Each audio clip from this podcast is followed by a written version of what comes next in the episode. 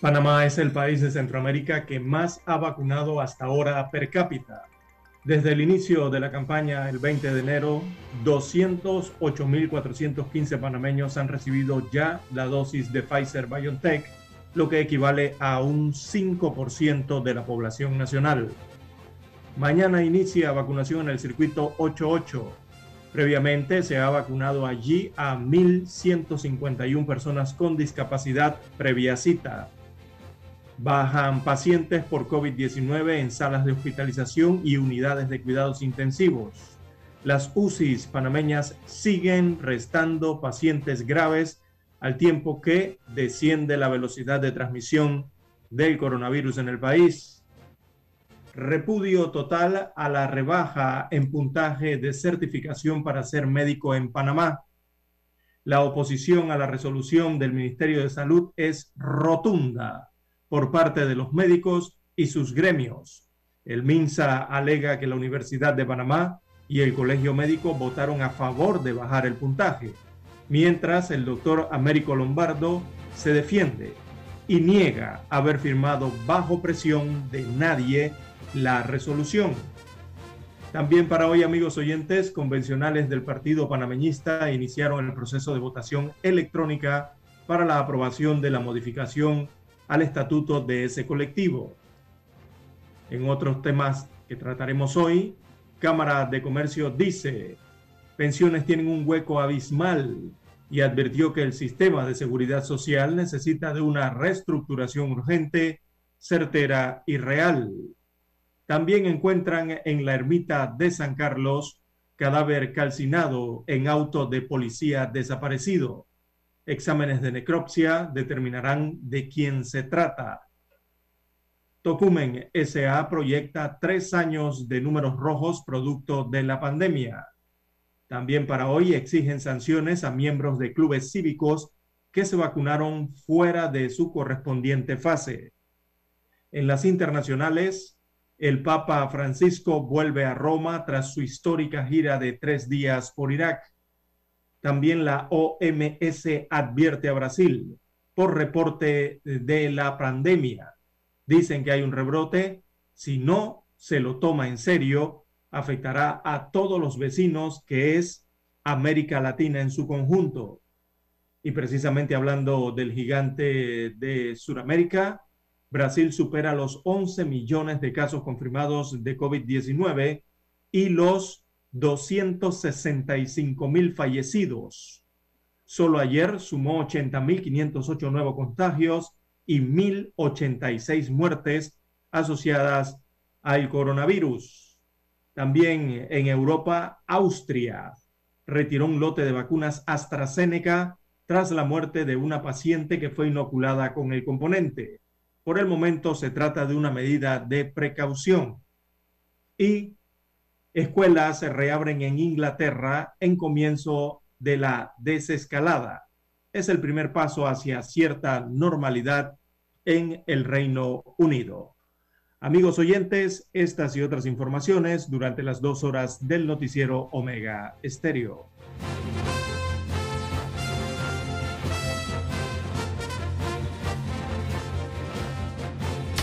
El mundo nos escucha www.omegastereo.com.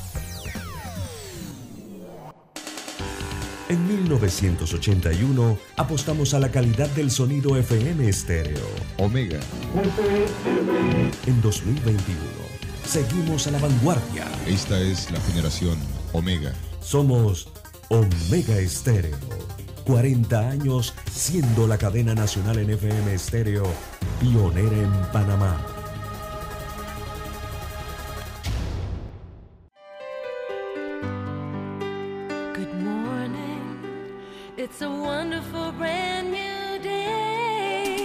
Omega Estéreo.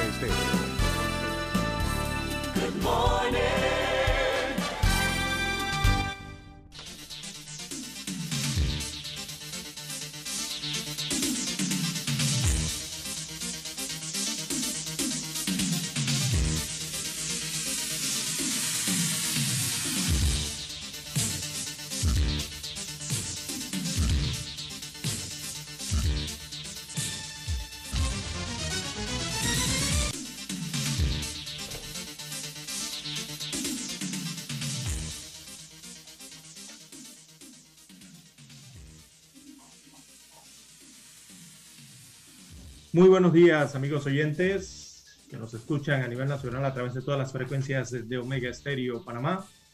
Hoy arrancando esta nueva semana desde el centro geográfico del país, en la cintura de la hermosa franja ísmica, acá en la región central del territorio panameño, por los lares de las tierras bajas de la provincia de Coclé. Con ustedes eh, desde la ciudad de Penonomé, este su servidor César Lara para llevarle adelante las informaciones más relevantes, eh, lo que acontece para hoy, lunes 8 de marzo del 2021, en el marco del Día Internacional de, de la Mujer. Para todas, entonces, las mujeres que con lucha y valentía cristalizaron sus anhelos, sus metas, felicidades a todas las féminas hoy en el Día Internacional de la Mujer.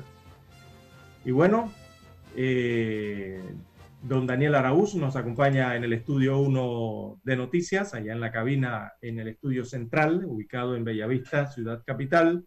Así que le damos la bienvenida nuevamente a Daniel, que viene repuesto de una recaída que tuvo algunos días. Nada de COVID, gracias a Dios.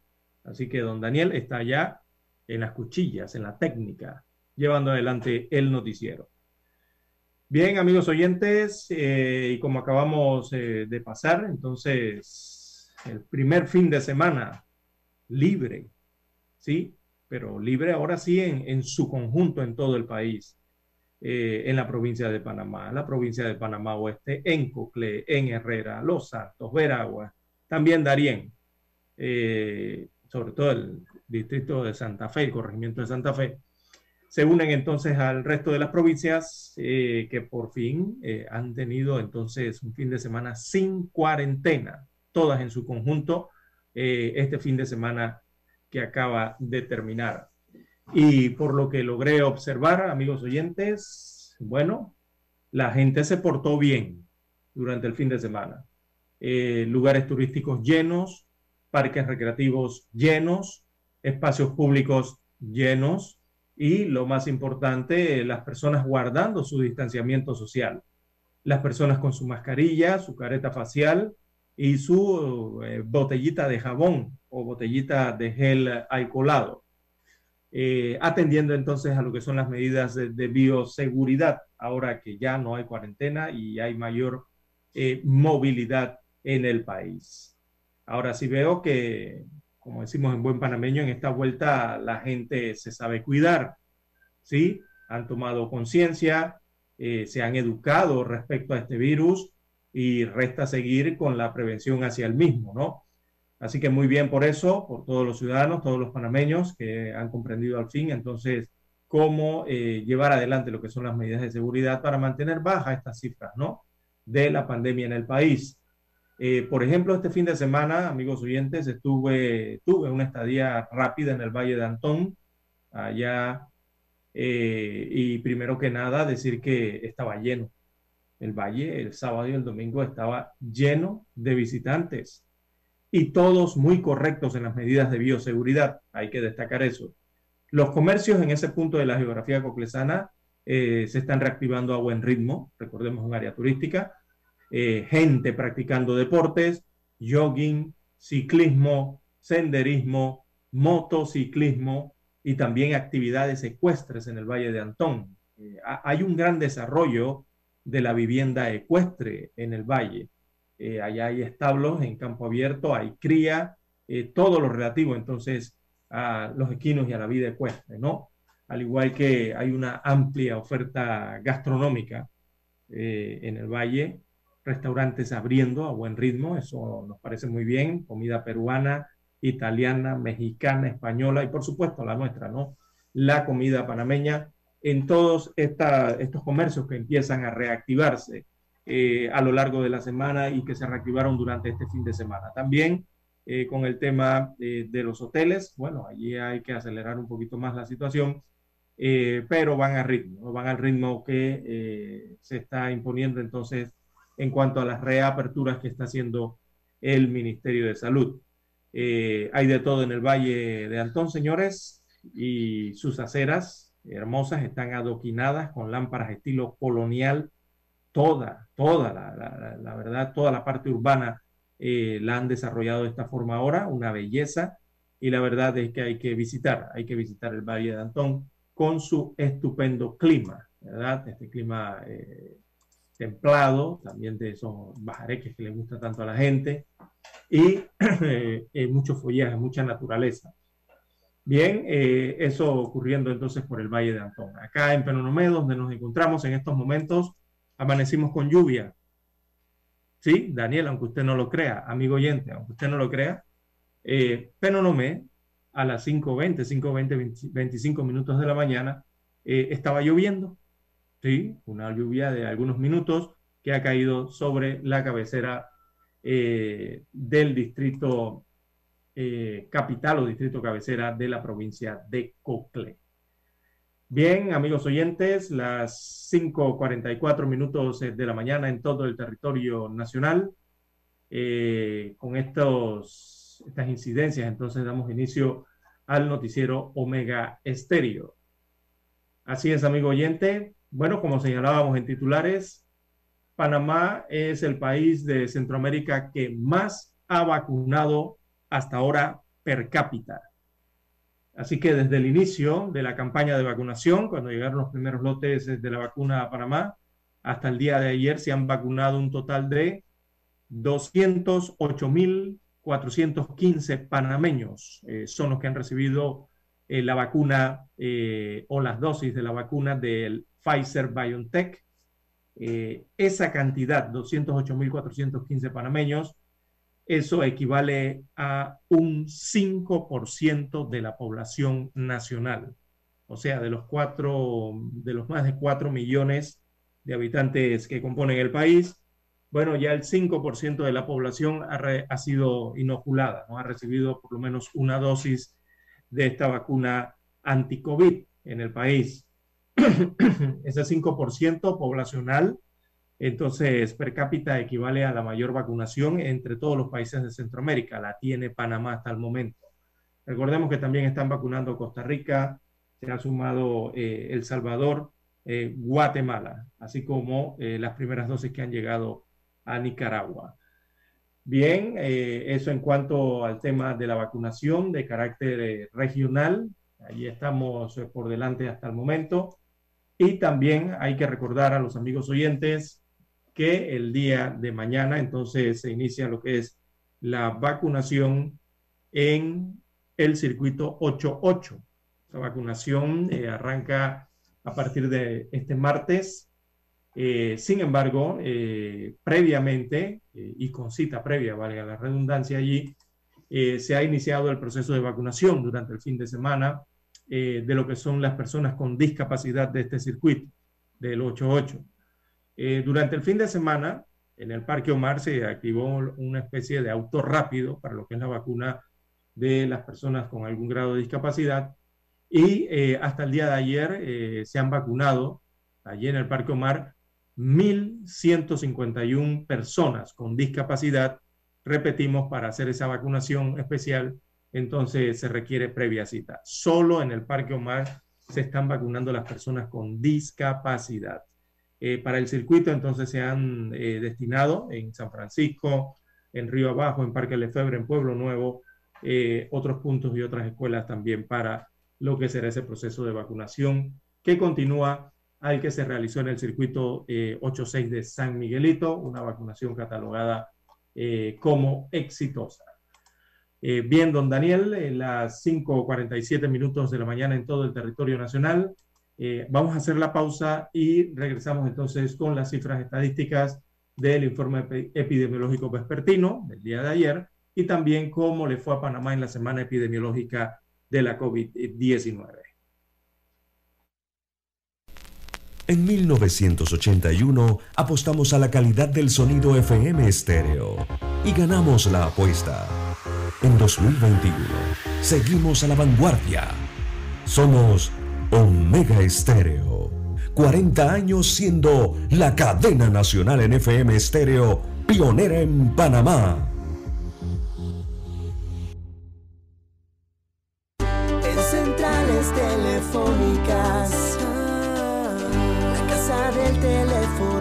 Mejor opción.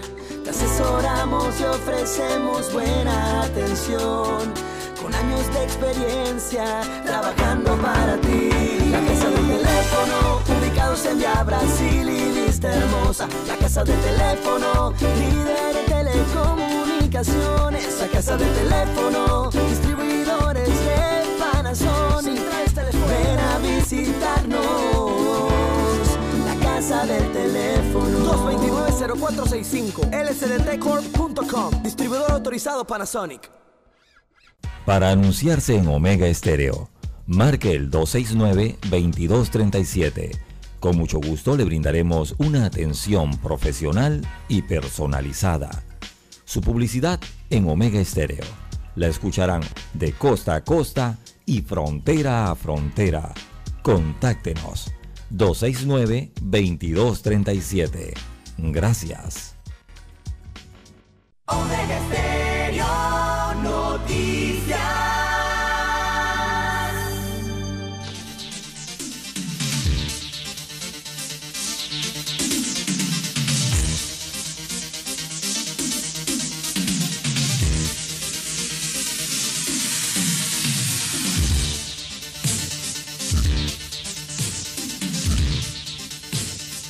Bien, amigos oyentes, estamos de vuelta a la sintonía del noticiero Omega Estéreo, las 5.50 minutos de la mañana en todo el territorio nacional.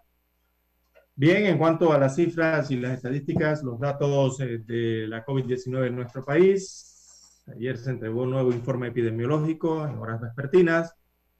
Eh, bueno, vamos, vamos, vamos a lo que importa, ¿no? Eh, y es que dentro del cuadro estadístico, eh, lo que importa es que la incidencia de la COVID-19 en Panamá registra una bajada, registra una baja de los hospitalizados en sala y también de los ingresos en unidades de cuidados intensivos. Eso es lo más destacable entonces de este cuadro. Hay una extraordinaria tendencia hermosa, se muestra esta gráfica de descenso y que sigue una tendencia de caída. Así que esperemos que siga bajando aún más. Eh, bien, vamos a darle los detalles eh, a los amigos oyentes. El país registra este domingo 7 de marzo 682 personas hospitalizadas en sala por COVID-19. Eso significa que son 35 personas menos que el día anterior. Son 336, 33 menos que hace una semana.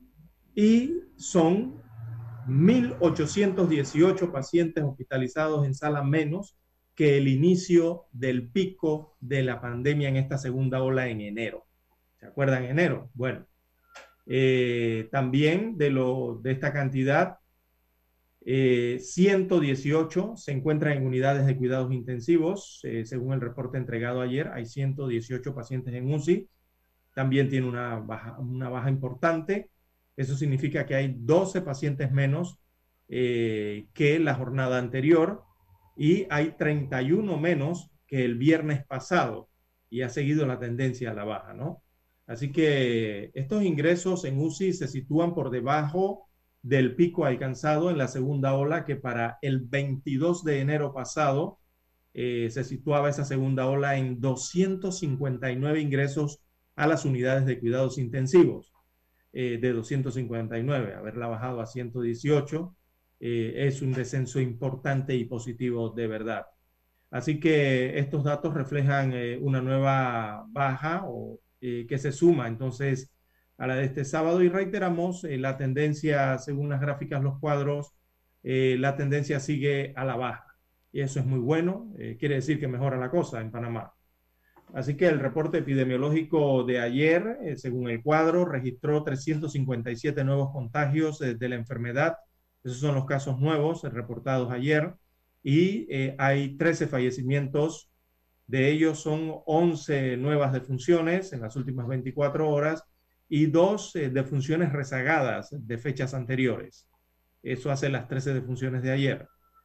El número total de casos eh, se elevó a 344.834 eh, pacientes, que, o sea, son personas que han padecido de la COVID-19, es la cantidad total del país en los 11, casi 12 meses de pandemia, mientras que el total acumulado de defunciones es de 5.923 eh, fallecidos. y la letalidad la tasan en 1.7%. para el domingo se aplicaron 4.905 pruebas PCRs y el porcentaje de positividad de esas pruebas es de 7.2%. Eh, del total de las pruebas, el 7.2%, entonces registró esos 357 nuevos eh, contagios. En tanto, el número de casos activos eh, se mantiene ha bajado a 7.149 casos. De ellos, 6.101 se encuentran en casa, son pacientes que están recibiendo tratamientos ambulatorios en sus viviendas y hay 248 personas en hoteles transformados en hospitales. Ahí están hospedados. Y como le habíamos adelantado, entonces en titulares eh, hay 800 hospitalizados, de ellos 682 están en sala y 118 pacientes están en unidades de cuidados intensivos. Así que una, cifra eh, importante, esta última, sobre todo porque representa baja, representa una baja considerable, eh, un mejoramiento entonces en el tratamiento de la pandemia. Son cifras que han mejorado muchísimo y eso nos alegra, nos alegra eh, para uno mismo, para las familias, para la comunidad donde uno vive y también para todo el país. Nos alegra por todos ustedes. Que bueno, esto es el esfuerzo en conjunto entonces eh, de la población para poder que estas cifras las podamos decir el día de hoy. Ahora veamos eh, los números de cómo cerró la semana epidemiológica número 9 de, este año 2021, la semana 9.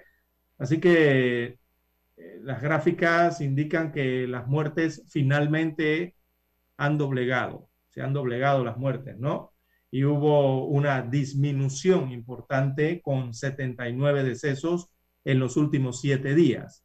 Es decir, 24% menos de fallecimientos comparando con la semana anterior.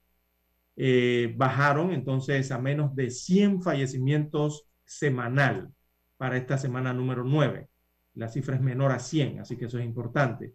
Y aunque sigue alto el promedio de 11 defunciones por día, lo cierto es que han disminuido y eso indica un buen camino hasta el momento en el país.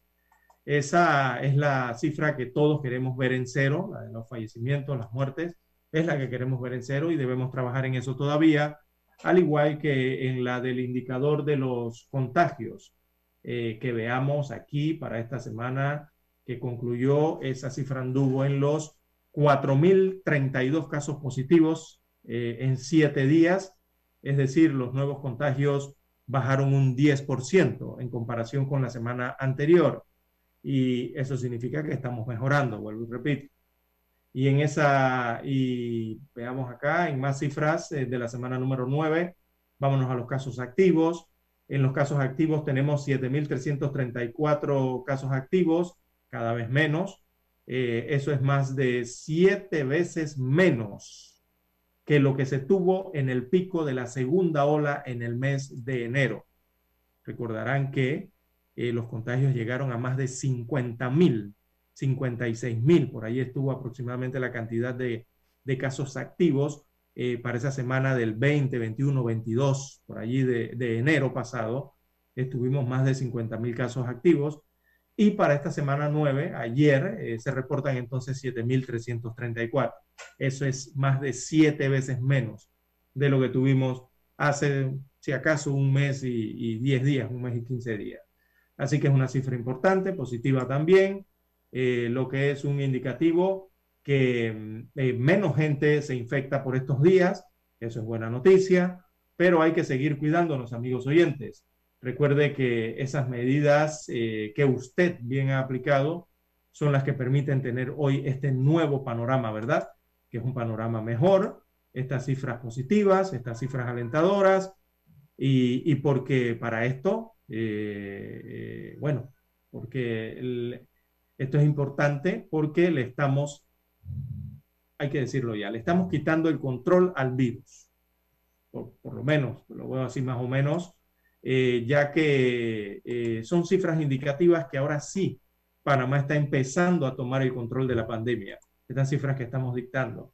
Ya se ve una estabilización eh, hay que mantener los indicadores bajos y repito, eso depende de usted, amigo oyente, eso depende de toda la población, tener eh, esas eh, cifras mejores, ¿no? Así que con estas cifras y esos porcentajes, esos promedios y la tendencia que se observa, ya sí, quizás las autoridades ya puedan utilizar o van a estar utilizando en los siguientes días en propiedad la palabra control, que era la que no habíamos podido utilizar durante estos casi 12 meses, casi este año de pandemia. Habíamos llegado a algo de estabilización en algunos de los meses anteriores, pero eh, se fue para arriba la cifra inmediatamente, ¿verdad? Ahora sí, ahora estamos ya eh, hablando de 400, de 500 y las cifras de muertes bajando. Podríamos estar hablando entonces quizás ya de una de un control o, una estabilización en vías de ese control de la pandemia de la COVID-19 en nuestro país.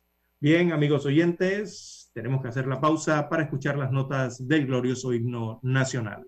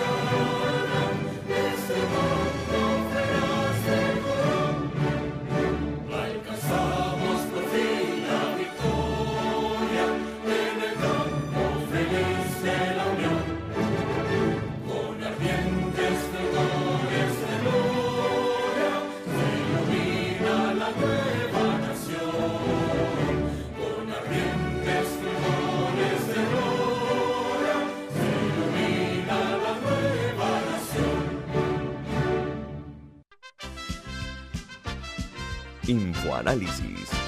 De lunes a viernes, de 7 y 30 a 8 y 30 de la mañana por los 107.3 FM de Omega Estéreo. Con Guillermo Antonio Adames, Rubén Darío Murgas y Milton Enríquez. Infoanálisis. El programa para gente inteligente como usted.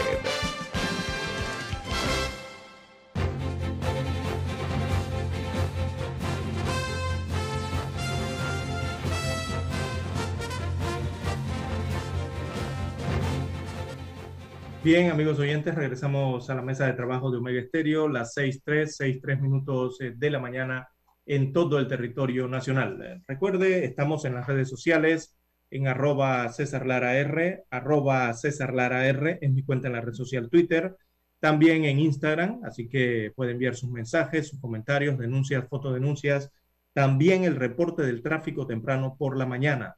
Todos esos incidentes, accidentes, bueno, que se encuentran en la vía, todo lo que se encuentre, ¿verdad?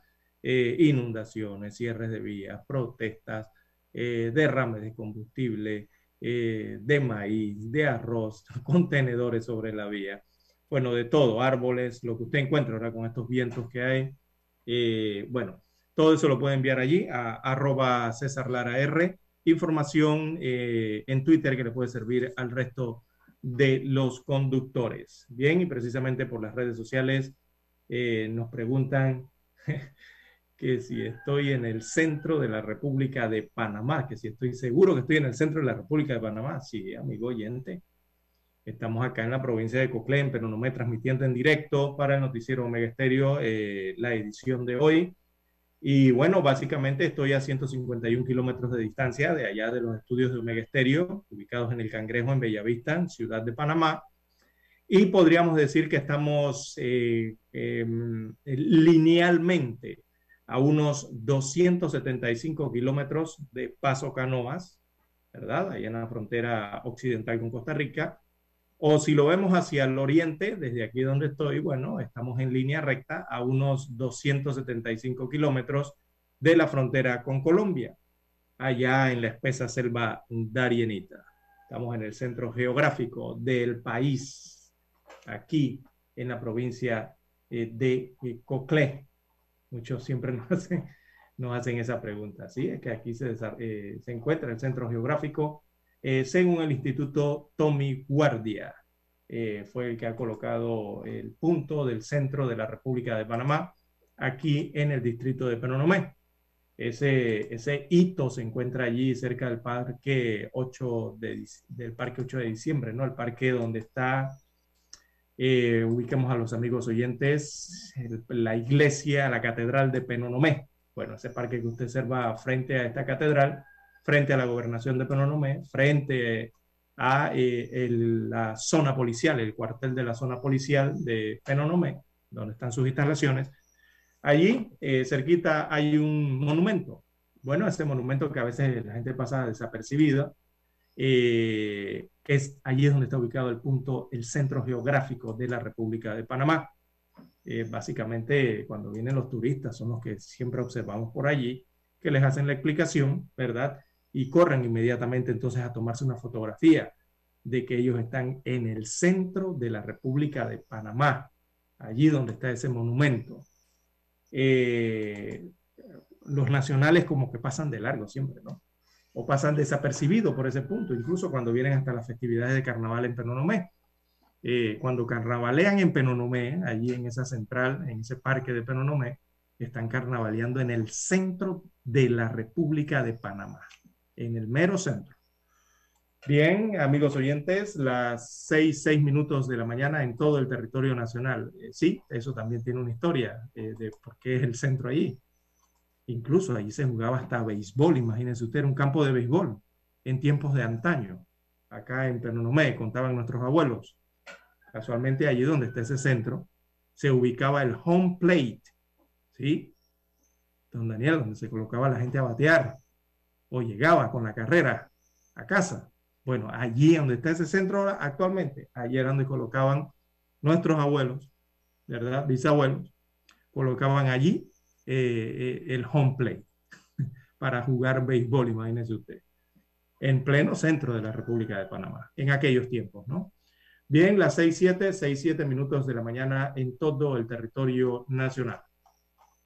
En más informaciones para la mañana de hoy, revisemos nuevamente los titulares. Eh, bueno, mañana inicia la vacunación en el circuito 88, como señalábamos. Previamente allí se han vacunado 1.151 personas con discapacidad. Ellos los han hecho entonces con una eh, cita previa.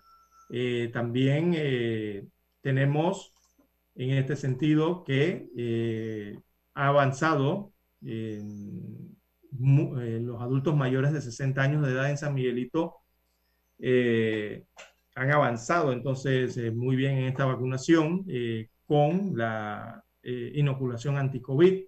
que se realiza para ese circuito. Eh, lo han realizado durante toda la semana pasada. Y bueno, ha sido una vacunación exitosa, según lo que, los, los informes que se tienen hasta el momento del circuito de San Miguelito. Así que la vacunación se va mañana, entonces irá, avanzará entonces para el circuito 88. ¿Qué compone el circuito 88? Bueno, son los corregimientos capitalinos de San Francisco, Pueblo Nuevo, Parque Lefebre, Río Abajo. Eh, estarán recibiendo entonces los adultos mayores allí las dosis eh, de la vacuna eh, Pfizer BioNTech hay que recordar que hay que ingresar a la plataforma de vacunas.panamasolidario.gov.pa. En esa plataforma, entonces, allí es donde puede registrarse para que le indiquen eh, posteriormente la fecha exacta y el lugar, la escuela o el punto donde usted tiene que dirigirse en ese circuito, si es residente, eh, a inocularse. Así que se prepara ese proceso continuo de vacunación para este martes 9 eh, eso va del 9 al 14 de marzo, va la vacunación del circuito 88, por lo que allí se han habilitado 14 planteles educativos en San Francisco, Don Bosco, Juan Díaz, Río Abajo, Parque Lefebre. Van 14 escuelas, colegios, entonces, donde se va a aplicar la vacuna. Eh, allí se espera alcanzar a un promedio de 55 mil eh, personas, ¿verdad? Con lo que es la dosis de la vacuna de Pfizer BioNTech. Recordemos que son eh, adultos mayores de 60 años de edad en esta fase para este circuito. Y eh, bueno, ayer se estuvieron preparando entonces lo que son los padrones, principalmente el padrón electoral, que se transforma en un padrón de salud, ¿verdad? para garantizar el registro de las personas que sean verificadas, ¿verdad? de forma correcta cuando lleguen a estos centros. Eh, los planteles, los planteles, los 14 planteles, bueno, le vamos a estar dando el nombre de los 14 planteles eh, una vez retornemos de la pausa que nos pide Daniel. Esta es Omega Stereo.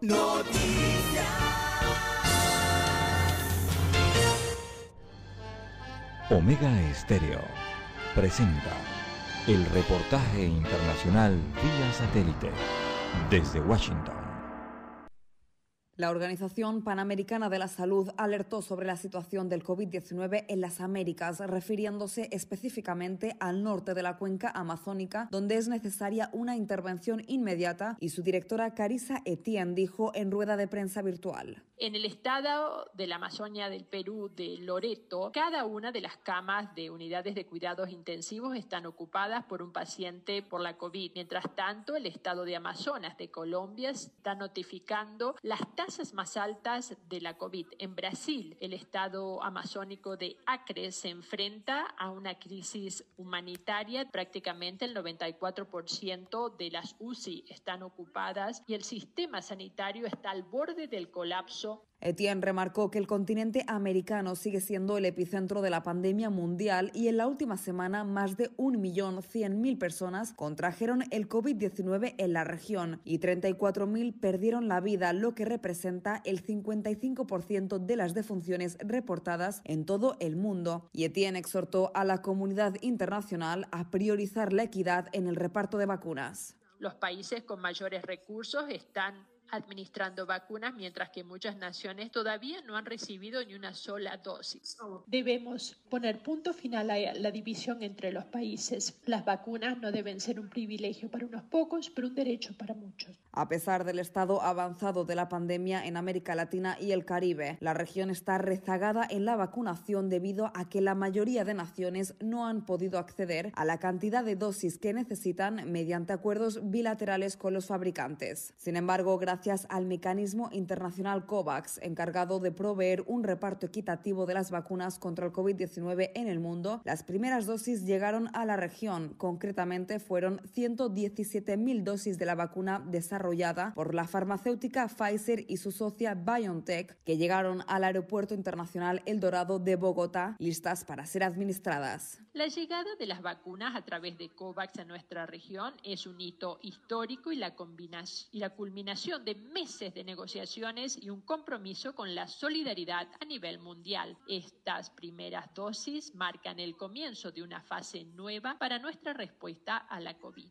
Etienne advirtió que los primeros suministros de vacunas serán limitados, pero se espera su ampliación a medida que incremente la producción de las vacunas. Judith Martín Rodríguez, Voz de América. Omega Estéreo presentó el reportaje internacional vía satélite desde Washington. El 7 de febrero de 1981 ocurrió uno de los hechos más importantes de la radiodifusión en Panamá. Escuchan transmisiones de prueba de Omega Estéreo. Los panameños fuimos testigos del nacimiento de la mejor cadena nacional en FM estéreo. Desde el dominante Cerro Azul hasta el imponente Volcán Barú. Las 24 horas. Omega Estéreo. 40 años de innovación.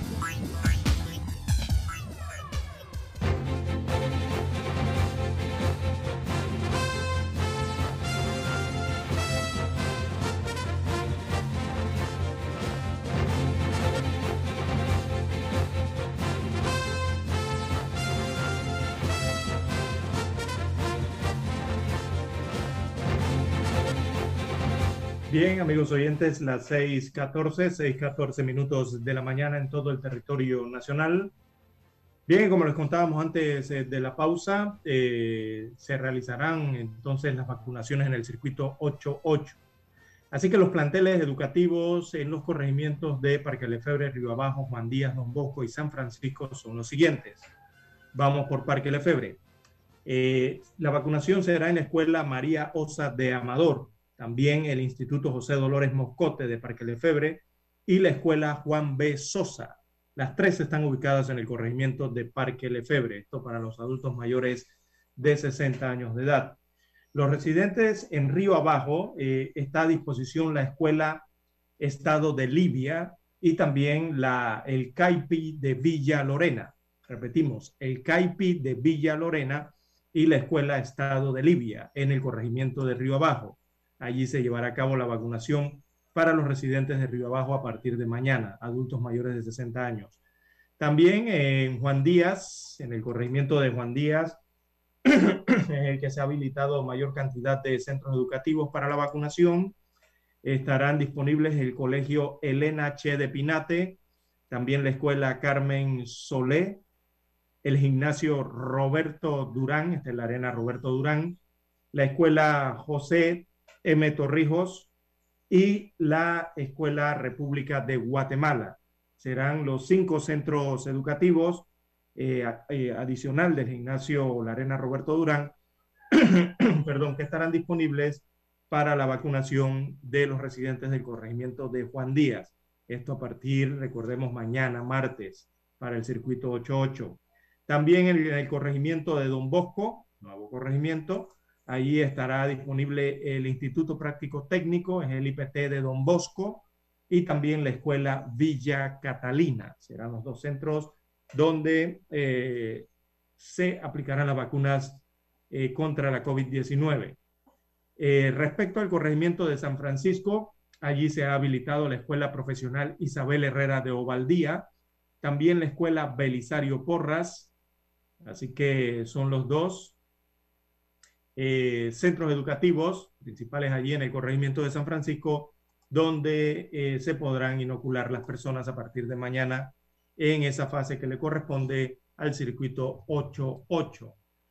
Así que, bueno, esto será a partir de mañana y hay que recordar a los amigos oyentes eh, en este circuito, en estos corregimientos del 88, que verifiquen primero que ingresen, que ingresen a la página o a la plataforma de Vacunas Panamá Solidario, ¿verdad? Y se puedan verificar allí para que le indiquen entonces la hora, la fecha y el lugar eh, donde le corresponde aplicarse la vacuna, en cuál de todos estos centros.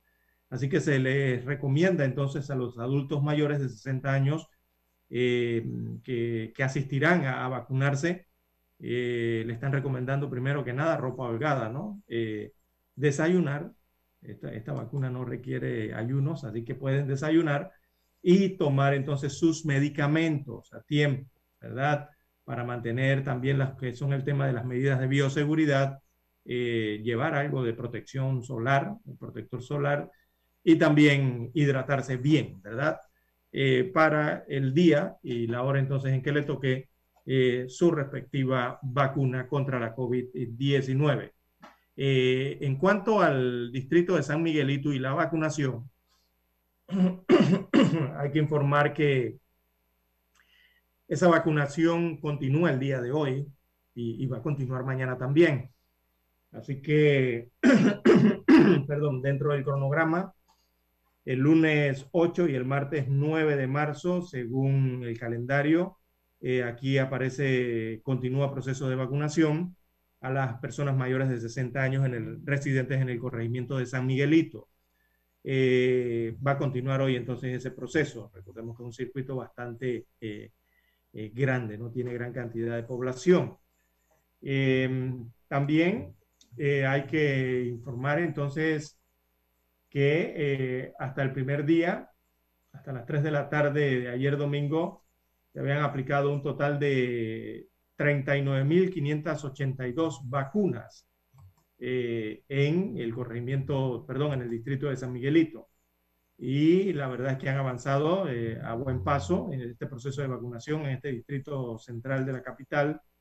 Eh, ha, existido mucha organización y bueno, van afinando cada vez más detalles, ¿no? sobre todo con los adultos mayores, un grupo especial, entonces hay que, hay que darle eh, mayor atención. Así que todo avanzado, como se ha esperado hasta el momento en estas vacunaciones, eh, de forma ordenada, fluida y transparente. En cuanto a esta operación de Panavac 19, hay que recordar también que se están vacunando a personas con discapacidad, de acuerdo a cada circuito. Eh, Muchos habrán notado eh, en su visita al Parque Omar que hay una especie de eh, puesto de vacunación eh, express o de podríamos llamarlo express, ¿no? que está funcionando allí en las instalaciones del Parque Omar, del Parque Recreativo Omar. y ese centro entonces ha tenido que ver con la vacunación de las personas con discapacidad del circuito 88. Todas esas personas han sido vacunadas previamente, tienen que hacer una cita eh, previa, ¿verdad? Eh, en las instalaciones del Parque Omar, que está abierto de, eh, eso abre de 9 de la mañana a 4 de la tarde. Es la vacunación que se está llevando adelante ahí en el Parque Omar, en este auto rápido. Y es un punto especial de inoculación, repetimos, para personas con discapacidad. Se habilitó el pasado sábado y es para vacunar a los residentes en, esta condición en el circuito 88. Su horario de 9 a 4 de la tarde y ya han vacunado allí a más de 1.150 discapacitados eh, del circuito 88. Así que en la jornada de vacunación, eh, recordemos, solo se atenderá a personas contactadas previa cita allí en el Parque Omar. Eh, esto lo contacta, recordemos, la AIG, la Innovación Gubernamental, y son personas que están registradas en la base de datos de SENADIS, de la Secretaría Nacional de Discapacidad también del Ministerio de Salud y de la Caja del Seguro Social. Así que esto es para personas con discapacidad, es la del Parque Omar, señores y señoras, allá en el circuito 88. El resto tienen que verificar entonces en qué centro educativo, en su respectivo corregimiento, le corresponde. Así que eh, a los discapacitados o personas con discapacidad que no estén en la base de datos de alguna de las instituciones que hemos mencionado, eh, no se preocupen por eso, eh, se han anunciado a través de las autoridades que igualmente serán vacunadas, serán vacunadas como grupo prioritario a medida que vayan llegando entonces los nuevos lotes eh, de vacuna. Por eso es que es importante entonces ingresar y registrarse en la plataforma que tienen las autoridades de salud, esta de vacunaspanamásolidario.gov.pa, allí para verificarse y para registrarse también. Bien, es parte de lo que está ocurriendo y va a ocurrir con el proceso de vacunación eh, que continúa hoy lunes y martes. Mañana martes también continúa el proceso de vacunación en San Miguelito para completarlo y mañana martes también arranca el proceso de vacunación en eh, el circuito 87, ¿verdad? que incluye entonces eh, Juan Díaz, Don Bosco, Parque Lefebre, Río Abajo, Pueblo Nuevo, San Francisco, todas estas, todos estos corregimientos son incluidos en este circuito. Como ya señalábamos en titulares también, recordamos que el 5% de la población nacional, sí, el 5% de la población del país ya ha sido inoculada con la dosis de Pfizer BioNTech. O sea, son 208.415 dosis de vacunas ya aplicadas hasta el día de ayer, hasta el domingo, según el último corte que hizo el programa ampliado de inmunizaciones y dio a conocer. Eso lo reportaron el día de ayer. 208.415 dosis de vacuna eh, contra la COVID aplicadas en todo el país. También, en cuanto a estos temas de COVID, para salir de él, eh, también hay un informe del Aeropuerto Internacional de Tocumen, eh, desde la terminal aérea, entonces, desde que retomaron sus actividades en octubre del año pasado, recordemos, se han realizado 63.161 pruebas y se han detectado un total de 1.087 personas positivas por COVID-19 allí en la terminal aérea internacional de Tocumen. Eh, todo eso se dio, se aplicó su debido protocolo en su momento. Así que el reporte semanal de pruebas realizadas eh, de los pasajeros que ingresaron al país a través de eh, esta terminal aérea internacional, según, según se informa, hasta el último corte eh, se detectó un pasajero positivo por COVID-19 y se realizaron 352 pruebas. Me refiero a las últimas 24 horas. Aplicaron 352 pruebas y allí se detectó a un pasajero con COVID positivo. Eh, fue diagnosticado eh, e inmediatamente se activó el protocolo que se utiliza para estos casos cuando se trata de viajeros nacionales que ingresan al país o se trata de viajeros eh, internacionales, sobre todo los que están de paso, ¿no? que hacen sus conexiones desde el Aeropuerto Internacional de Tocumen. Bien, amigos oyentes, eh, parte de lo que ocurre entonces con el tema de la vacunación, eh, que continúa esta semana. se espera que nuevamente la madrugada del miércoles, a eso de la 1.30 minutos de la madrugada, arribe otro cargamento con las vacunas de Pfizer BioNTech. Eh, se espera entonces que este nuevo cargamento que envíe el fabricante del fármaco eh, sea un cargamento eh, que vaya en aumento, sea mayor, ¿no? Recordemos que el último cargamento fue de 87 mil. Se espera entonces que para este nuevo cargamento sea superior a las 90 mil, quizás. Cuidado y nos llegan con un cargamento de 100 mil dosis, que es muy bueno, ¿no? es muy bueno que vaya aumentando todo esto. Bien, eh, las 5.26, perdón, 6.26 minutos eh, de la mañana en todo el territorio nacional. Eh, también otras informaciones para la mañana de hoy, amigos oyentes, tenemos que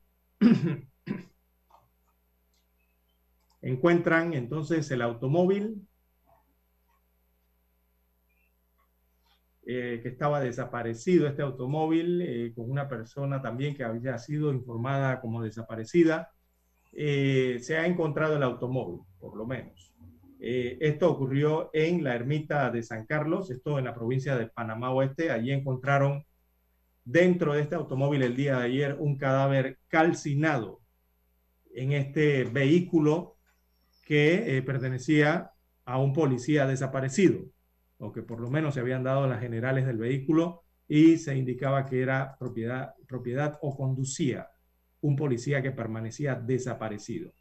Eh, se está investigando todo, hay que esperar los exámenes eh, de necropsia, que al final son los que van a indicar eh, qué persona se trata, pero damos detalles de esta noticia debido a que en las últimas horas entonces se había desarrollado un amplio operativo a nivel eh, eh, nacional en varias provincias para tratar de detectar, encontrar entonces a este policía que había desaparecido. Finalmente, el día de ayer, entonces fue encontrado este vehículo eh, con una persona calcinada y parcialmente calcinada, ¿no? Y también en estado de descomposición en la ermita del distrito de San Carlos, allá en la provincia de Panamá Oeste. Así que continúan las investigaciones para determinar de qué persona se trata. Eh, aún no hay nada en concreto, no hay un informe oficial tampoco de eh, el policía desaparecido, el oficial de la Policía Nacional que desapareció la madrugada del viernes y no regresó. No se tiene conocimiento de su paradero hasta el momento y eh, se trata de Luis Asprilla, que se encuentra entonces desaparecido eh, él pertenece entonces a los termitas, así le denominan la unidad, asignados entonces en la policía eh, de Colón. Eh, no ha regresado a su casa desde que se fue en horas de la madrugada del viernes en un automóvil tipo camioneta Kia Sportage gris con matrícula AA 2949 del año 2013. Precisamente esas son las generales del vehículo encontrado el día de ayer con la misma matrícula, completamente calcinado eh, y con un, una persona, una víctima, entonces, eh, dentro, eh, en estado de descomposición y también parcialmente calcinada. Bien, amigos oyentes, hacemos la pausa para escuchar los periódicos. Esta es Omega Stereo.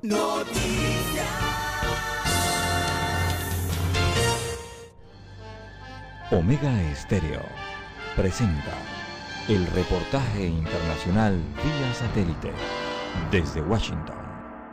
Las diferencias educativas en la prevalencia de la diabetes en 232 ciudades de América Latina y el grado en que estas desigualdades afectan la tendencia de padecerla fue el objetivo de la investigación realizada por el Proyecto de Salud Urbana en América Latina, liderado por la Escuela de Salud Pública de la Universidad de Drexel. En el caso de las mujeres, encontramos que mientras mayor nivel educativo, menor es la propensión para diabetes y eso se mantiene constante en ciudades y diferentes países. En cuanto a los hombres, encontramos que el efecto no es constante siempre en todos los países ni en todas las ciudades. La inequidad de género también está presente en este contraste, nos dijo Ariela Braverman Bronstein, una de las autoras del estudio, quien destacó la relación entre el entorno social y la enfermedad ya que la diabetes sigue aumentando en las zonas urbanas de los países de ingresos bajos y medios.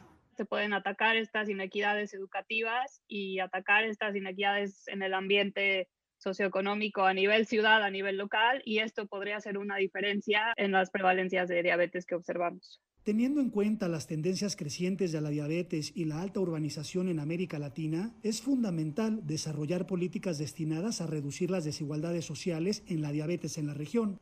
La diabetes es la cuarta causa de muerte en el hemisferio y según el informe, la mayoría tiene diabetes tipo 2. Alonso Castillo, Voz de América, Miami. Omega Estéreo presentó el reportaje internacional vía satélite desde Washington. Omega Estéreo, la radio sin fronteras. Problemas de tierra, accidentes graves, reclamos a aseguradoras, incumplimientos de contratos, reclamos de herencias, todo asunto civil y penal, consulte al 6614-1445. Ahora contamos con el servicio de asesoría, confección de pliegos de cargos, impugnación y defensa en materia de contrataciones públicas. 6614-1445. En 1981 apostamos a la calidad del sonido FM estéreo. Omega. En 2021 seguimos a la vanguardia. Esta es la generación Omega. Somos Omega Estéreo. 40 años siendo la cadena nacional en FM estéreo, pionera en Panamá. Presentamos Escuchando el periódico. Los titulares de primera plana de los diarios locales de hoy.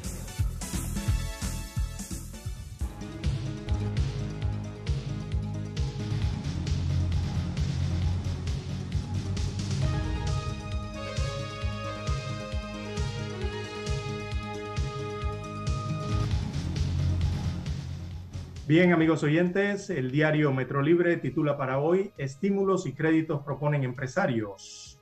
Destaca el rotativo que líderes de gremios empresariales de la capital y del interior del país aseveraron que necesitan el espaldarazo del sistema bancario, ya que actualmente tienen un tema de liquidez que afecta a las empresas, puesto que reabrir tiene un costo, según señalan los empresarios y versa el título principal del diario Metro Libre. También para hoy el Metro Libre destaca que la vacunación se extiende. Bueno, se trata de los mayores de 60 años de edad, residentes de, Juan Díaz, Don Bosco, Parque Lefebre, Río Abajo y San Francisco, recibirán sus dosis desde mañana, martes, siguiendo así el proceso que inició en San Miguelito, que casualmente continúa el día de hoy, lunes. También en otros títulos para la mañana de hoy del diario Metro Libre, tenemos eh, cautelan bienes a la rectora de la UNACHI, esto en las regionales en Chiriquí. Eh, un tribunal le cauteló bienes a Etelvina de Bonagas como medida por presunta lesión patrimonial. También en la página 17 del diario Metro Libre, Cocinando con Esperanza y Determinación, un reportaje especial eh, con Rachel Paul, ¿sí? la chef eh, Rachel. Eh, esto en medio de la pandemia, eh, la chef eh, Rachel Paul puso en marcha un proyecto para alimentar a necesitados. También en los títulos del Metro Libre para hoy tenemos bares declaran deudas por 500 millones de dólares. Esto tras 12 meses cerrados, pérdidas ascienden a 500 millones y el 60% de los negocios no ha sobrevivido, según dicen los agremiados en este sector. También fija meta para descollar en el tiro con arco. Bueno, se trata del joven atleta de tiro con arco Alexis Yáñez. Él cuenta sus planes y también dificultades en esta época de pandemia. Él es Abdiel Yáñez Villalobos. En otros títulos para la mañana de hoy del diario Metro Libre, polémica entre médicos por calificaciones. Bueno, para diferentes gremios de la salud es preocupante que mediante una resolución se rebaje el puntaje de aprobación para el examen de certificación médica. Es tanto que el MINSA aseguró que esto no pone en riesgo la calidad, ya que se mantienen límites aprobados eh, por las comisiones. Esto según dice el Ministerio de Salud. Sin embargo, amigos oyentes, eh, al unísono hay un repudio total de todos los gremios, incluso de los propios gremios médicos y los médicos, en cuanto a esta decisión adoptada eh, por una resolución del Ministerio de Salud. También eh, el diario Metro Libre, eh, la fotografía principal del rotativo, versa sobre la histórica visita del Papa a Irak. Así que el Papa Francisco concluyó ayer su visita al Medio Oriente, a Irak específicamente, con una mesa, eh, perdón, una misa ante miles de fieles en el norte asolado por los yihadistas, llamando entonces a los cristianos a no desanimarse. Fue lo que dijo el Papa el día de ayer. Bien, son los títulos que muestra en portada el diario Metro Libre. Regresamos con los títulos del diario La Estrella. Nosotros investigamos profundamente para informar mejor. Eso quiere decir que en cada corregimiento, como en todo el territorio nacional, nuestros oyentes conocen la verdad completa de lo que ocurre en Panamá y el mundo.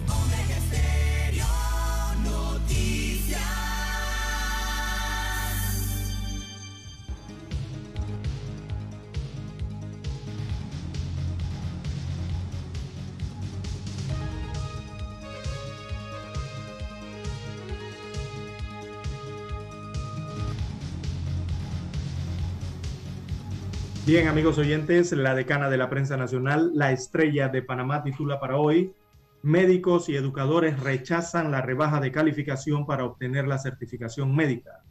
Así que el ajuste temporal que aprobó el Consejo Interinstitucional de Certificación Básica de Medicina, con el que los galenos aspiran a un internado en el MINSA y la Caja del Seguro Social, fue rechazado por la comunidad médica y educativa del país piden al titular de salud, Luis Sucre, que derogue la resolución número uno del 3 de marzo del 2001, donde se aprueba esta rebaja de calificación a un 34%. También en otros títulos del diario La Estrella de Panamá destacan la huella que imprime las mujeres en el arte. Así que de musas a creadoras, las mujeres han trazado la evolución del mundo artístico y continúan ganando visibilidad. En el Día Internacional de la Mujer, un recuento de sus aportes a la historia. Eso se encuentra en la página 1B del diario La Estrella de Panamá. También imputan a ex directora de albergue por maltrato. Se trata de Senia Medina, ex directora de Funchipa. Es la tercera persona vinculada al caso de abusos en albergues custodiados por el Estado en ser imputada por los delitos de peculado y maltrato. El monto asciende a 92.722 dólares en el uso del subsidio que otorgó el MIDES a un albergue en Tocumen, mientras que el maltrato habría sido en perjuicio de niñas, niños y también de adolescentes, destaca la página 2A de la decana de la prensa nacional. También la obra de arte prohibida durante la dictadura. Es un reportaje histórico, está en la página 5B, y allí Aristide Sureña Ramos, maestro de la plástica panameña, entrevista al artista e investigador visual Manuel Montilla. Manuel Montilla es autor de una instalación eh, que hacía referencia al régimen militar y a la violencia de muerte, eh, más bien a la violenta muerte de Hugo Espadafora, cuyo cadáver fue encontrado decapitado. Reportaje histórico entonces en la página 5B del diario La Estrella de Panamá. También para hoy, un buen líder debe ser capaz de innovar, dice Ana Patricia Salazar en reportaje especial en Mía Voces Activas. Esa es la página 2B. Así que la actitud del CEO de Digicel Panamá enumera desde su experiencia como mujer en un puesto ejecutivo las cualidades que un líder en el ámbito corporativo, así como en el panorama futuro de las telecomunicaciones y el papel de Panamá debe eh, desarrollar. En los deportes, veamos la plana 7B, eh, desarrollan el artículo, principal artículo es la falta de cobertura de los Juegos Paraolímpicos y el impacto directo en su financiamiento. También en economía, de la portada económica y de finanzas de la estrella, destaca no más moratoria la posición de los bancos. Bueno, el monto de préstamos modificados por los bancos a personas y empresas afectadas por la pandemia de la COVID-19 ha disminuido en 3 mil millones de dólares en los últimos nueve meses. También eh, la fotografía principal del diario La Estrella de Panamá la titulan hoy Un alivio para el cuerpo y la mente. Y veamos por qué dicen eso. Bien, esta fotografía fue captada en el corregimiento de Caledonia, específicamente en el paseo de la cinta costera 2, y eh, destaca entonces la reapertura de los fines de semana, eh, pavimentó el regreso de la recreovía o la ciclovía, un espacio habilitado todos los domingos de 6 de la mañana a 12 del mediodía para ciclistas y peatones, desde el puente vehicular que va de Paitilla hasta el final del Causeway de Amador, así como muchos recuerdan hace, más, hace casi un año entonces, el último paseo, el último ride que hicieron allí en la ciclovía o la recreovía, como le llama la nueva administración. Bien, amigos oyentes, la estrella de Panamá también tiene el cuadro COVID-19 eh, COVID eh, para este año 2021 y destacan a 344.834 casos confirmados a lo largo de la pandemia, también 5.923 fallecidos es el acumulado total en la pandemia. Eh, ayer se detectaron 357 nuevos casos o los nuevos contagios en las últimas 24 horas y también se reportaron 13 eh, fallecimientos. 11 fueron de, de, las últimas 24 horas, pacientes que fallecieron, y también dos casos eh, que son defunciones rezagadas y fueron registradas el día de ayer o confirmadas. También 331.762 eh, son los curados, los restablecidos, los recuperados eh, en la pandemia en Panamá, según el cuadro COVID-19 del diario La Estrella de Panamá. Bien, con esta eh, información culminamos la lectura de los títulos del diario La Estrella de Panamá. Retornamos con el diario La Prensa.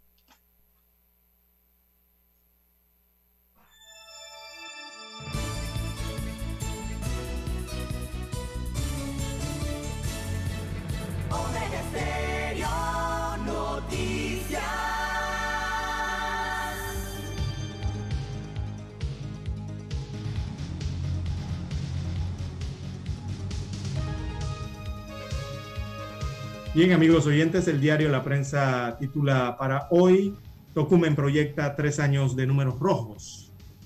Así que la principal puerta de entrada al país, el Aeropuerto Internacional de Tucumán, le tomará tres años superar la crisis provocada por la pandemia del nuevo coronavirus, destaca hoy el diario La Prensa. También eh, el año que conocimos el fondo, se habla del valor razonable, eh, porque hace exactamente un año, eh, dice un reportaje, Carlos Araúz, bueno, tuvo un accidente de tránsito que debió acabar con su vida en medio de la confusión que reinó en ese momento y en los posteriores días. Pensaba sobre el futuro mientras leía noticias de muertes a nivel mundial que apuntaban hacia algo apocalíptico. Bueno, es un reportaje especial que presenta hoy el diario La Prensa. También para hoy, eh, contra la COVID-19 se han aplicado en Panamá 208.415 vacunas Destaca la portada del rotativo que según el programa ampliado de inmunizaciones PAI del Ministerio de Salud, hasta este domingo 7 de marzo en el país se han aplicado 208.415 dosis de la vacuna contra la COVID-19. También debemos detener la destrucción de empleos formales, es otro enfoque que se hace en un reportaje especial del diario La Prensa. Lo único más agresivo que la tasa de contagios de la COVID-19 es su capacidad para destruir empleo. Panamá adoptó las más severas medidas de restricciones de movilidad en Latinoamérica y en una economía donde el 70% de los empleos son presenciales, la devastación ha sido brutal, señala el reporte del diario La Prensa para hoy. También los indicadores de la pandemia en Panamá en notable descenso, dice que la semana epidemiológica 9, esa que va del 28 de febrero al 6 de marzo, cerró con 4.032 casos de la COVID-19 lo que representa 376 casos menos que los 4.408 contagios contabilizados en la semana anterior. También 79 eh, decesos en esa misma semana. Por eso hablan de que los indicadores epidemiológicos en el comportamiento de la enfermedad eh, han mejorado en las últimas semanas. También en otros títulos, para la mañana de hoy, Cámara de Comercio advierte del lento avance del diálogo por la Caja del Seguro Social. Les recordó entonces el panorama crítico que hay en las finanzas de la Caja del Seguro Social y que se requiere agilizar el proceso de este diálogo para llegar entonces a medidas que logren eh, solucionar en cierta forma la problemática que tiene la Caja del Seguro Social. Así que se requiere de la participación de todas las partes impactadas, pero muestra su preocupación la Cámara de Comercio por el lento avance del diálogo. También a nivel internacional, nueva masacre deja cinco muertes al noreste de Colombia. Eh, cinco personas murieron y otras cinco resultaron heridas en una matanza en la región de Catatumbo. Esto queda al noreste de Colombia, en la zona fronteriza con Venezuela. Eh, es lo que han informado las autoridades colombianas hasta el momento, hasta el día domingo.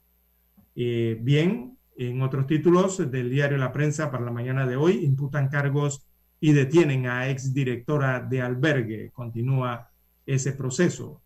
Y eh, Panama Ports crece con sus, con sus mujeres líderes. Reportaje especial para el día de hoy en conmemoración del Día de la Mujer o Día Internacional de la Mujer. PPC rinde homenaje entonces a las cientos de mujeres que forman parte de esta gran familia. Cada día ellas ponen todo su empeño talento, experiencia, aportando su labor como líderes competitivas destacadas local e internacionalmente. Bien, amigos oyentes, con este titular damos por concluida entonces la lectura de los principales titulares del diario La Prensa y también de los titulares en Escuchando el Periódico. Hemos presentado Escuchando el periódico. Los titulares de primera plana de los diarios locales de hoy. El 7 de febrero de 1981 ocurrió uno de los hechos más importantes de la radiodifusión en Panamá.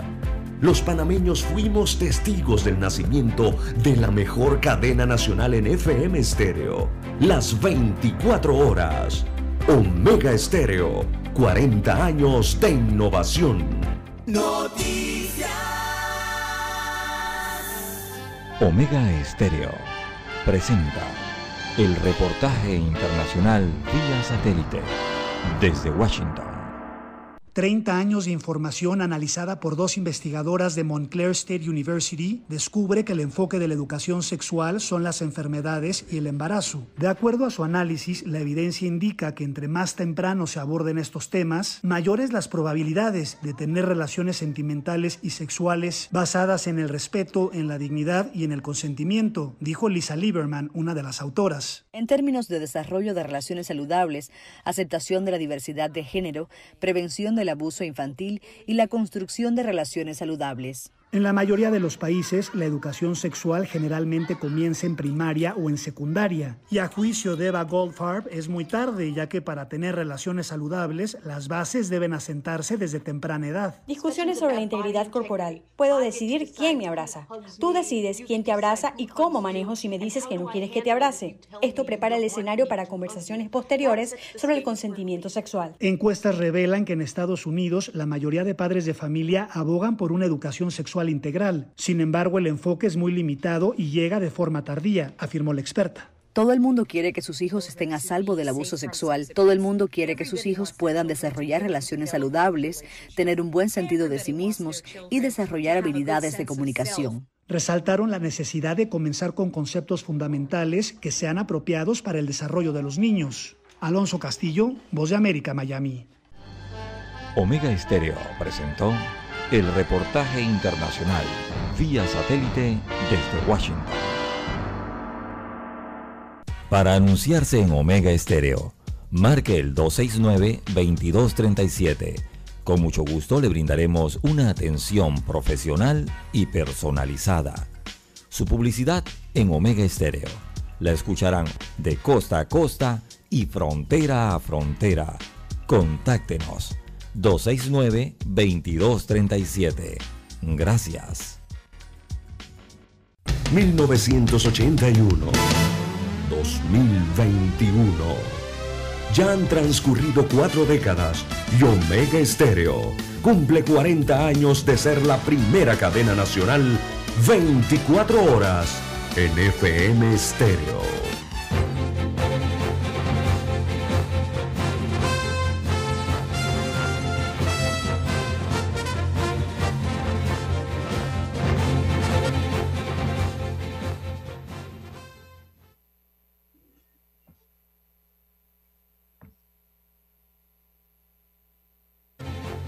Bien, amigos oyentes, estamos de vuelta a la sintonía del noticiero Mega Estéreo, las 6:51 minutos de la mañana en todo el territorio nacional.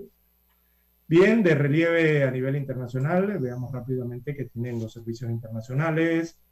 Bueno, como señalábamos en titulares, el Papa vuelve a Roma. Eh, él ha regresado tras su histórica gira de tres días eh, por Irak.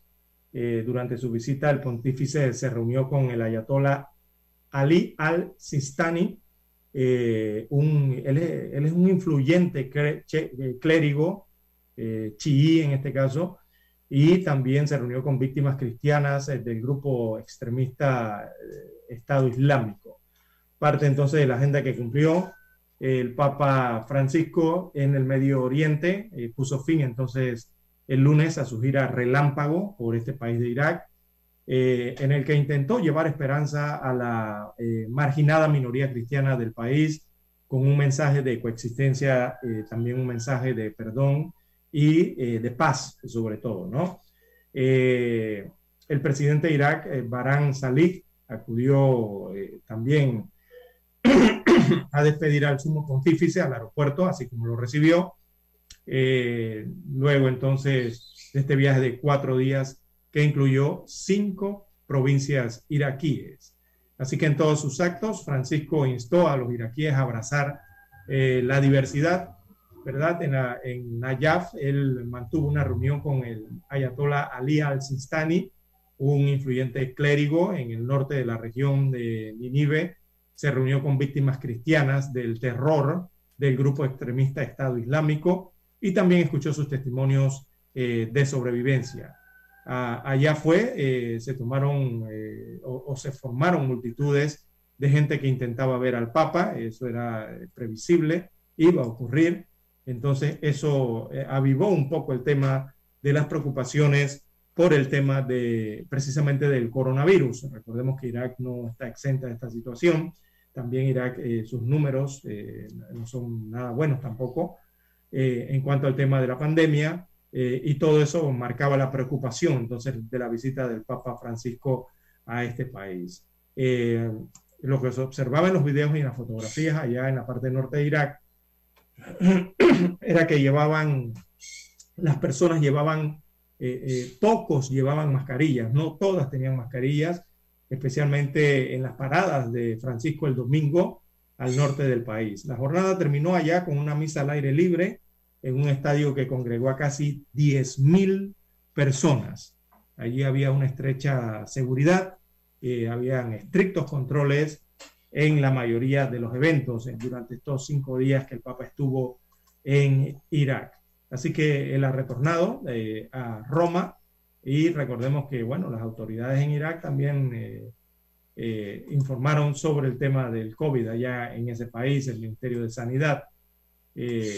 Allá se han confirmado 720 mil casos y eso era lo que preocupaba por la visita del Papa, debido a que, bueno, la multitud se iban a agolpar al paso de las caravanas o en los lugares que estaban destinados para las actividades del Papa Francisco en Irak. Todo resultó bien y bueno, está en Roma ya el Papa Francisco. También eh, a nivel internacional eh, hay que destacar, está de relieve el hecho de que eh, uno, eh, las escuelas van a reabrir en Inglaterra en el comienzo de lo que es la desescalada programada para este país, ¿verdad? Este miembro del Reino Unido. Y ellos van entonces a dar este primer paso a lo que consideran ellos ir hacia cierta normalidad en esta isla europea. Así que los alumnos, primero que nada, le han establecido que deben utilizar mascarilla en todo momento y deberán hacerse las pruebas rápidas de COVID dos veces a la semana a fin de detectar contagios. Incluso eh, allá en Inglaterra han repartido a las familias eh, que tienen eh, a menores de edad en escuelas públicas, han repartido lo que son estas estos kits de pruebas caseras para la COVID, pruebas rápidas caseras para la COVID-19. Eh, así que van a estar muy pendientes entonces los padres de familia y también en las escuelas los reguladores para tratar de que las clases presenciales en ese país se desarrollen en completa normalidad. Recordemos que allá hay millones, millones de niños y adolescentes que eh, van a acudir entonces a sus escuelas a partir de hoy em, después de más de dos meses de clases virtuales, dos meses que no estuvieron presentes en sus planteles, eh, mientras que los, eh, esto en la capital, eh, hay otras regiones británicas como Escocia y Gales, también se incluye Irlanda del Norte, ellos han destinado otras fechas para el inicio de lo que es el retorno a clases. Eso estará pasando hoy por Inglaterra. También eh, ha llamado la atención a nivel internacional, bueno, unas explosiones en un, cuartel militar que han dejado 15 muertos y al menos 400 heridos en eh, Guinea Ecuatorial, ¿verdad? Eh, se habla de que posiblemente los estallidos han sido producto del manejo negligente de dinamita en este cuartel y esto lamentablemente ha dejado 15 eh, personas eh, fallecidas y al menos 400 heridos. Se observan los videos en el momento en que ocurre la explosión y se desarrolla todo este incendio dentro del cuartel. También hay que informar que el Estado de Israel, Israel eh, reabre sus cafés, reabre sus bares, reabre sus restaurantes y lo hace con privilegios para los vacunados ahí en el Estado de Israel. Esto también dentro del plan de desconfinamiento o desescalada, como le llaman, en este país. Eh, ellos también han incluido la relajación de las restricciones y el regreso a las aulas en las universidades. allá en Israel. Esto porque recordemos que ya más del 50% de la población israelí eh, ya ha sido inoculada con al menos la primera dosis de la vacuna anti-COVID. Así que debido a ello, entonces los restaurantes ya pueden recibir a clientes que presenten el llamado pase verde, ¿verdad? Eh, que es el que indica que ya han sido inoculados y estos pases han sido otorgados a quienes eh, ya se han recuperado por lo menos de la COVID-19 y otros que han recibido la primera y la segunda dosis de la vacuna en al menos una semana. Así que la ocupación, para que vean las diferencias, ¿no? Eh, la ocupación en los restaurantes y los bares en Israel eh, será de hasta un 75% del local allá en Israel. No pueden superar el 75%. Así que les dan hasta ese porcentaje eh, dentro del local y quienes no presenten el certificado requerido, o sea, ese pase verde, para ingresar, podrán sentarse entonces fuera. Les van a destinar mesas al aire libre. Parte entonces de cómo vienen desarrollándose eh, lo que es las vueltas a las normalidades en diferentes países del mundo producto de la pandemia. Tenemos que hacer la pausa, amigos oyentes, y retornamos. Esta es Omega Estéreo. Desde Washington, vía satélite y para Omega Estéreo de Panamá, presentamos Buenos Días, América. Buenos días, América. Vía satélite desde Washington.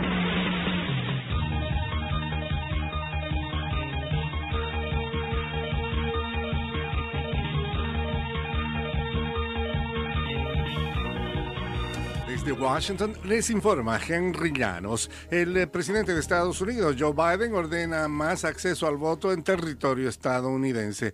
Nos informa Luis Alberto Facal. Una nueva orden ejecutiva del presidente Joe Biden instruye a las agencias federales a tomar una serie de pasos para promover el acceso al voto mientras legisladores demócratas presionan por una reforma electoral que contrarreste los intentos de restringir ese derecho. El plan de Biden fue anunciado por los 56 años del domingo sangriento, el incidente de 1965 en el que unos 600 defensores de los derechos civiles fueron brutalmente golpeados por policías mientras intentaban marchar por el derecho al voto en Selma, Alabama. Luis Alberto Facal, Voz de América, Washington. El secretario de Seguridad Nacional Alejandro Mayorkas encabezó una visita de funcionarios del gobierno del presidente Joe Biden a la frontera de Estados Unidos con México el sábado en medio de un número creciente de cruces fronterizos y críticas de los republicanos de que se está gestando una crisis migratoria.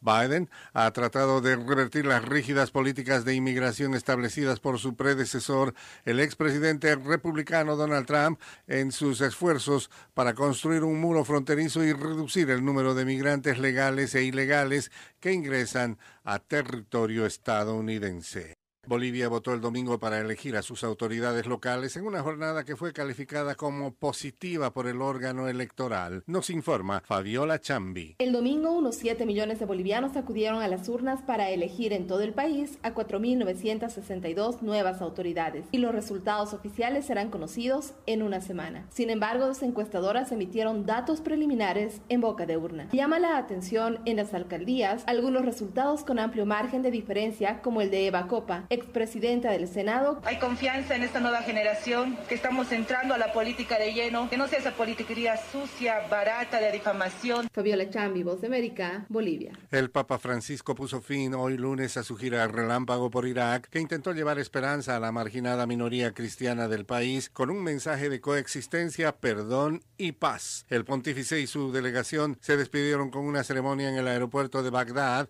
y despegaron hacia Roma tras un viaje de cuatro días que incluyó cinco provincias iraquíes. El presidente de Irak, Barham Salih, acudió a despedir al pontífice.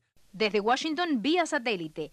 Y para Omega Estéreo de Panamá, hemos presentado Buenos Días, América. Buenos días, América. Vía satélite. Desde Washington.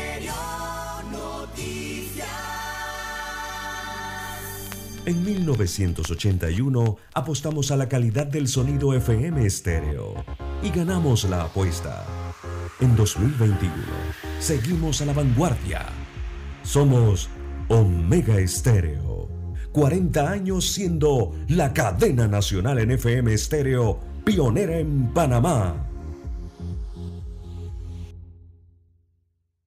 Problemas de tierra, accidentes graves, reclamos a aseguradoras, incumplimientos de contratos, reclamos de herencias, todo asunto civil y penal, consulte al 6614-1445. Ahora contamos con el servicio de asesoría, confección de pliegos de cargos, impugnación y defensa en materia de contrataciones públicas. 6614-1445.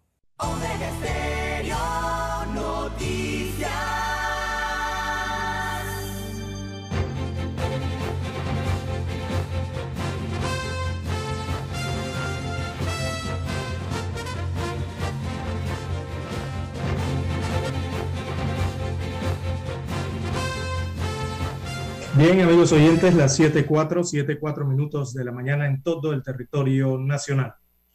Bien, durante el fin de semana también eh, ha generado polémica, sorpresa para muchos, exaltación para otros, la decisión que ha tomado el Ministerio de Salud en cuanto a los exámenes, eh, ¿verdad?, que tienen que ver con los médicos, ya que mediante una resolución, eh, un buen panameño nos indica que los médicos pasarían el examen, ¿sí? Para ser médico, prácticamente con una baja nota o una nota baja, hablando contextualmente o, en promedio, ya que eh, se oficializó durante el fin de semana esta resolución y, bueno, la resolución destaca entonces eh, esta situación.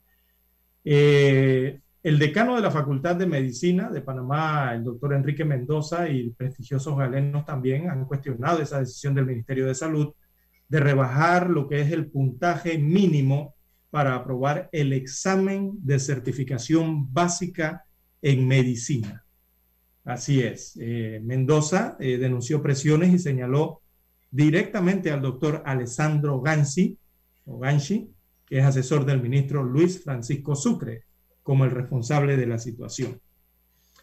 Veamos eh, qué ha ocurrido entonces con este reajuste que se hace, porque todos están rechazando, todos los gremios médicos, eh, la población en general, todos los sectores que he escuchado, no hay nadie que haya aprobado esta medida y están rechazando el ajuste del puntaje mínimo entonces para la certificación médica y piden al ministro de Salud lo que es la derogación de esa resolución. Eh, Panamá entonces aprobó esa resolución durante el fin de semana. El sábado, salió publicada, Gaceta Oficial, y permite entonces durante el periodo que dure el estado de emergencia en el país, ocupar las plazas internas en el Ministerio de Salud y en la Caja del Seguro Social con médicos que no hayan superado el examen de conocimientos básicos en medicina, aunque usted no lo crea. Asimismo es. Este es el ajuste temporal que ha aprobado el Consejo Interinstitucional de Certificación Básica de Medicina para el examen de conocimientos básicos, con el que los médicos aspiran a un internado en el Ministerio de Salud o en la Caja del Seguro Social. Eso es lo que ha generado todo este rechazo de la comunidad, primero educativa y también de la comunidad médica y diría que de la comunidad en general, la opinión pública en general. No hay una encuesta en Panamá que se haga sobre este tema en el cual eh, este sondeo o esta encuesta arroje que casi el 100% está en desacuerdo con que se adopte una medida como esta. ¿Verdad? Los que quieren conocer de la resolución, eh, la resolución es la número 1 del 3 de marzo del 2001. Está en la Gaceta Oficial número 29.234.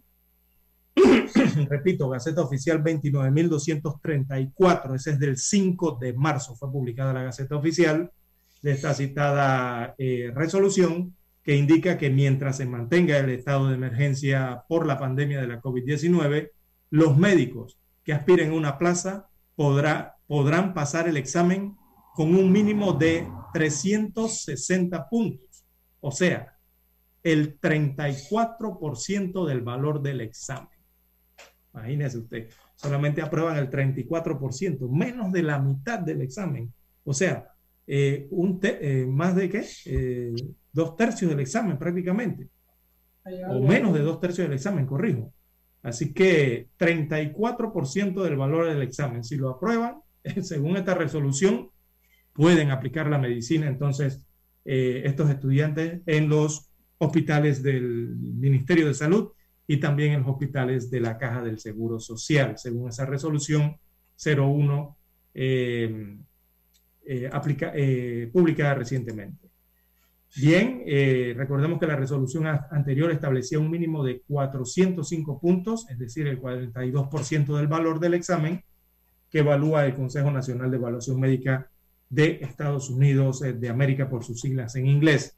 De ese porcentaje, eh, esta resolución nueva la baja al 34%, más abajo aún. Así que se trata de la segunda disminución que aprueba el Consejo de Gabinete como consta en la resolución 3 del 12 de julio del 2020, cuando los médicos podrían obtener 41.5% de lo que había anteriormente. Ya para el 8 de febrero del 2021, eh, Eduardo Flores de la Universidad de Panamá y que también es presidente del Consejo Académico de dicha institución, ya él había, eh, digamos, emitido su opinión.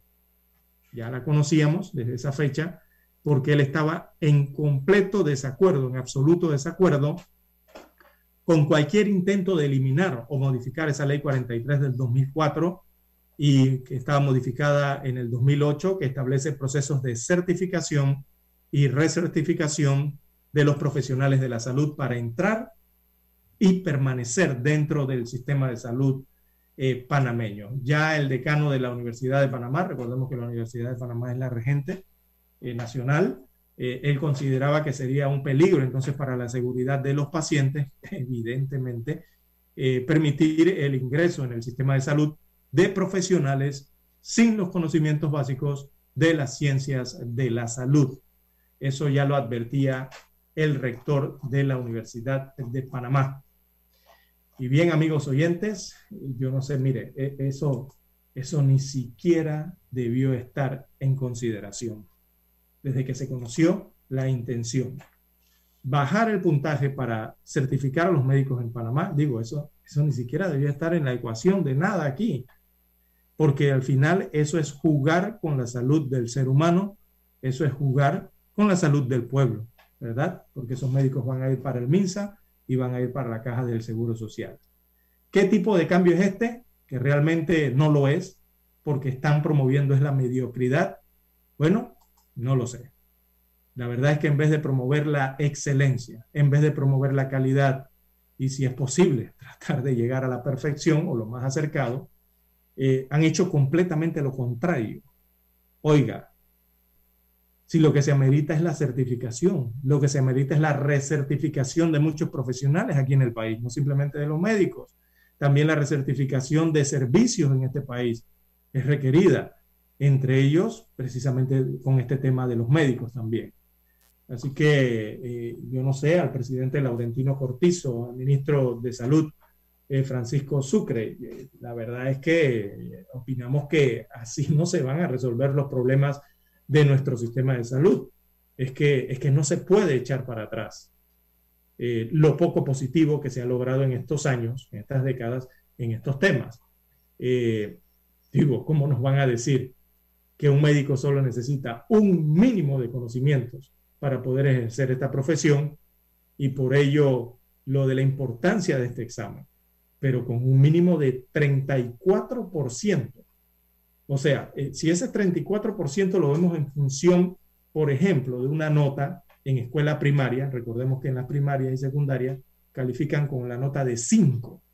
Bueno, si lo vemos en función a una nota de 5, que es la máxima, eh, la excelencia, eh, ese 34% vendría siendo un 1,7 de 5. ¿Sí? Así como usted lo oye. Un 1,7 para ponerlo en perspectiva. Eso es lo que requerirían sacar eh, en promedio los médicos para poder obtener la certificación que los lleve a los hospitales públicos del país. Imagínese usted, dígame, usted pasó matemáticas con 1,7, usted pasó ciencias naturales con 1,7, estudios sociales, religión con 1,7. Nadie pasó eso en la, escuela primaria con ese porcentaje. Bueno, acá nos están hablando de ello. Así que eh, yo no sé, yo reitero que cualquier cambio que se realice debe ser para mejor y no para peor, como es lo que se está observando o lo que se podría entender entonces de esta modificación, de este cambio que se hacen a estas reglas en cuanto a las certificaciones de los médicos. Bien, amigos oyentes, las 6, 12 minutos, 7, 12 minutos de la mañana, 7, 12. Eh, hacemos la pausa y retornamos con más temas. Omega Noticias. Omega Estéreo presenta el reportaje internacional vía satélite desde Washington. 16 países latinoamericanos forman parte de la lista de los mayores productores y territorios por donde transita la droga en el mundo. Así se señala en el informe sobre la Estrategia Internacional para el Control de Narcóticos 2021. El abogado colombiano y director del Centro de Estudios en Seguridad y Paz, Néstor Rosanía, se mostró preocupado porque su país se mantiene como el primer productor mundial de cocaína. Habló de una estrategia anacrónica para enfrentar este tema al solo atacarse los cultivos y los laboratorios. No se han atacado realmente fuertemente donde quedan las grandes. Quiere decir, en la comercialización en calle en los países consumidores, especial Estados Unidos, y en el lavado de activos. Según Rosanía, se hace necesaria la corresponsabilidad de todos los actores frente a este tema. El peso de la criminalización de la droga se le ha sentado a los países a los países de tránsito y países productores pero en los países consumidores se maneja como un tema de salud pública. El informe que se divide en dos volúmenes relacionados con el control de drogas y químicos y el lavado de dinero también incluye análisis por países. En el caso de Ecuador se menciona, entre otros temas, que debe aumentar la capacidad de interdicción marítima y redoblar los esfuerzos para investigar y enjuiciar la corrupción dentro de los sistemas policial, militar y judicial. Grupos organizados de delincuencia transnacional se han empoderado de, territorios que definitivamente lo que ha hecho es generar eh, caos. El informe evidencia preocupación por las políticas adoptadas en Bolivia en cuanto a controles inadecuados sobre el cultivo de coca y Venezuela por la relación de miembros de su gobierno en el envío de narcóticos a Estados Unidos y lavado de dinero. Además se menciona el papel de México como puerta de entrada de la droga entre otros países. Néstor Aguilera, Voz de América. Omega Estéreo presentó el reportaje internacional vía satélite desde Washington. 1981. 2021. Ya han transcurrido cuatro décadas y Omega Estéreo cumple 40 años de ser la primera cadena nacional 24 horas en FM Estéreo. Esta es Omega Estéreo.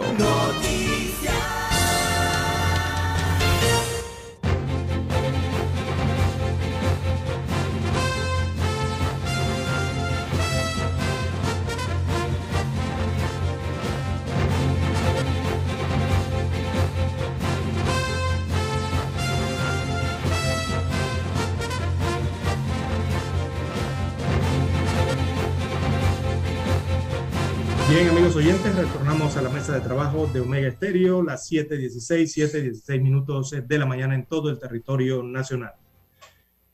Bueno, y bueno, digo, es que lo veo nuevamente por acá en el diario La Estrella de Panamá, ese 34.5%, ahora que reviso el diario La Estrella en sus páginas internas, eh, ese 34.5% de aprobación de un examen de eh, para ser médico en Panamá o pasar, ¿no? Eh, e ir a, atender pacientes en los hospitales.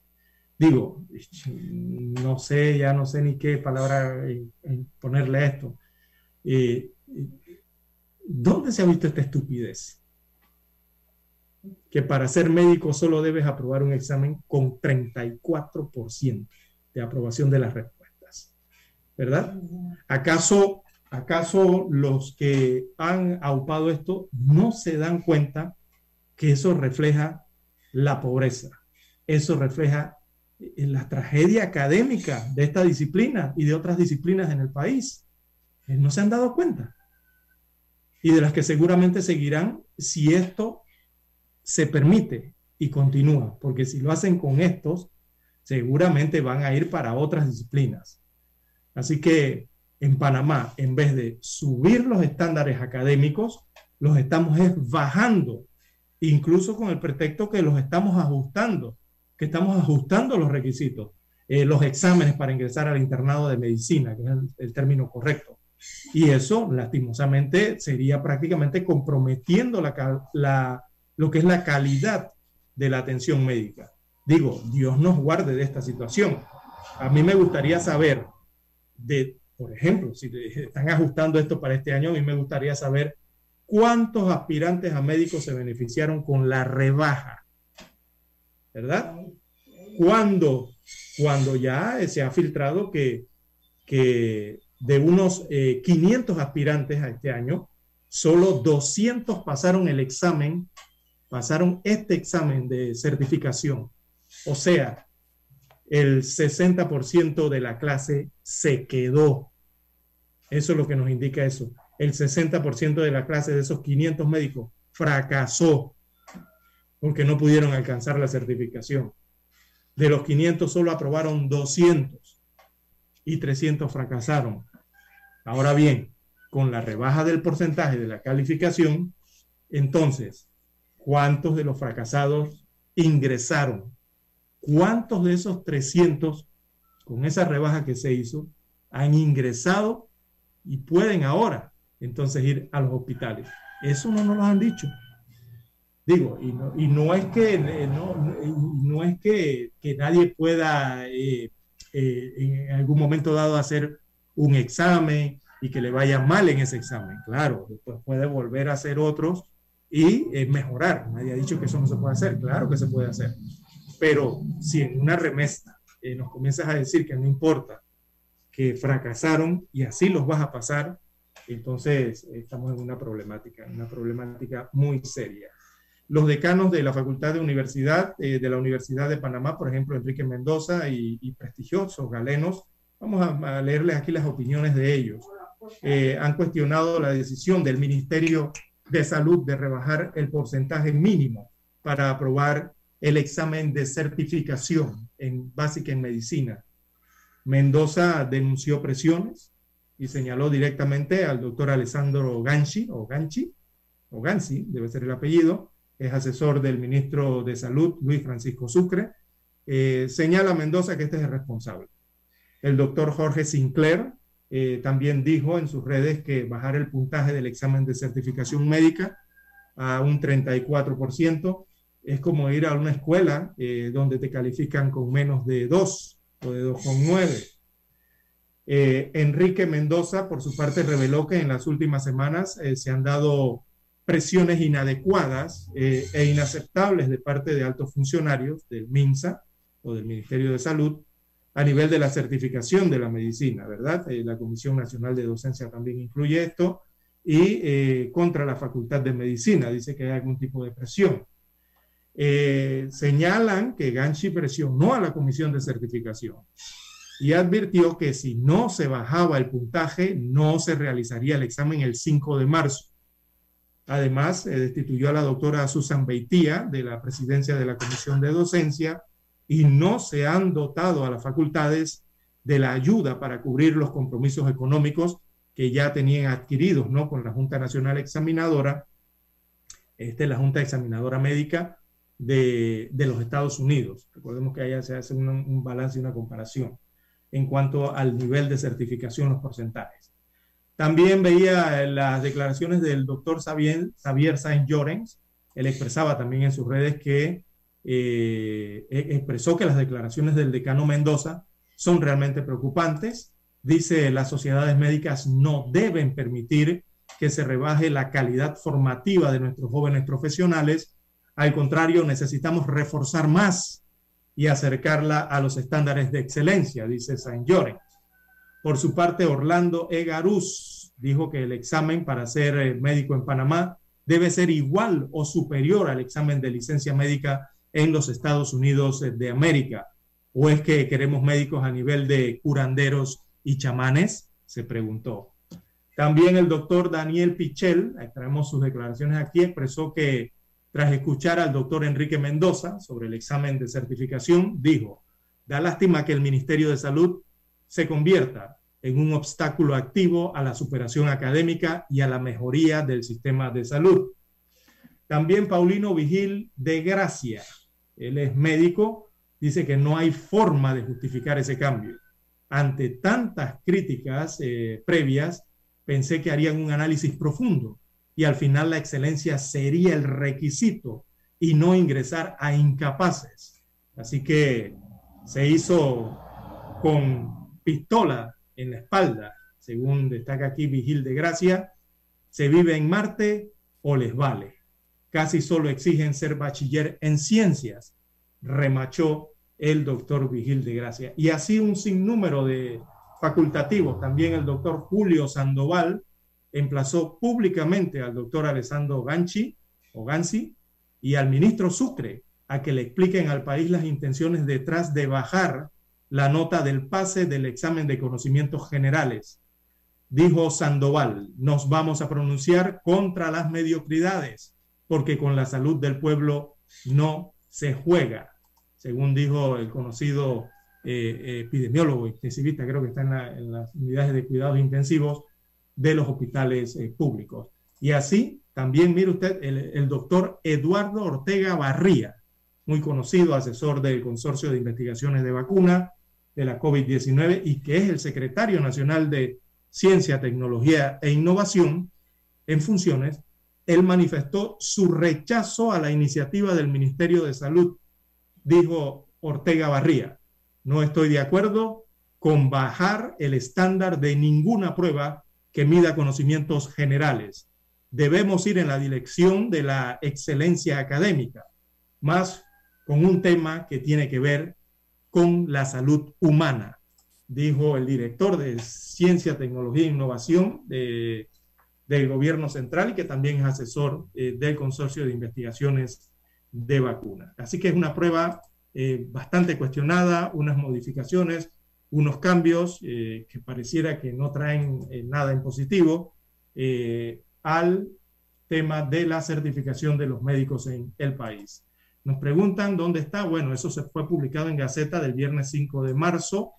Eh, allí se encuentra entonces la publicación. Es la Gaceta número, apunte, número 29.234 del 5 de marzo. Y ahí se indica entonces eh, que mientras se mantenga el estado de emergencia nacional por la COVID-19, eh, los médicos que aspiren a una plaza podrán pasar el examen con un mínimo del 34% del valor del examen, 34.5% para ser más exactos, destaca esa resolución en Gaceta Oficial.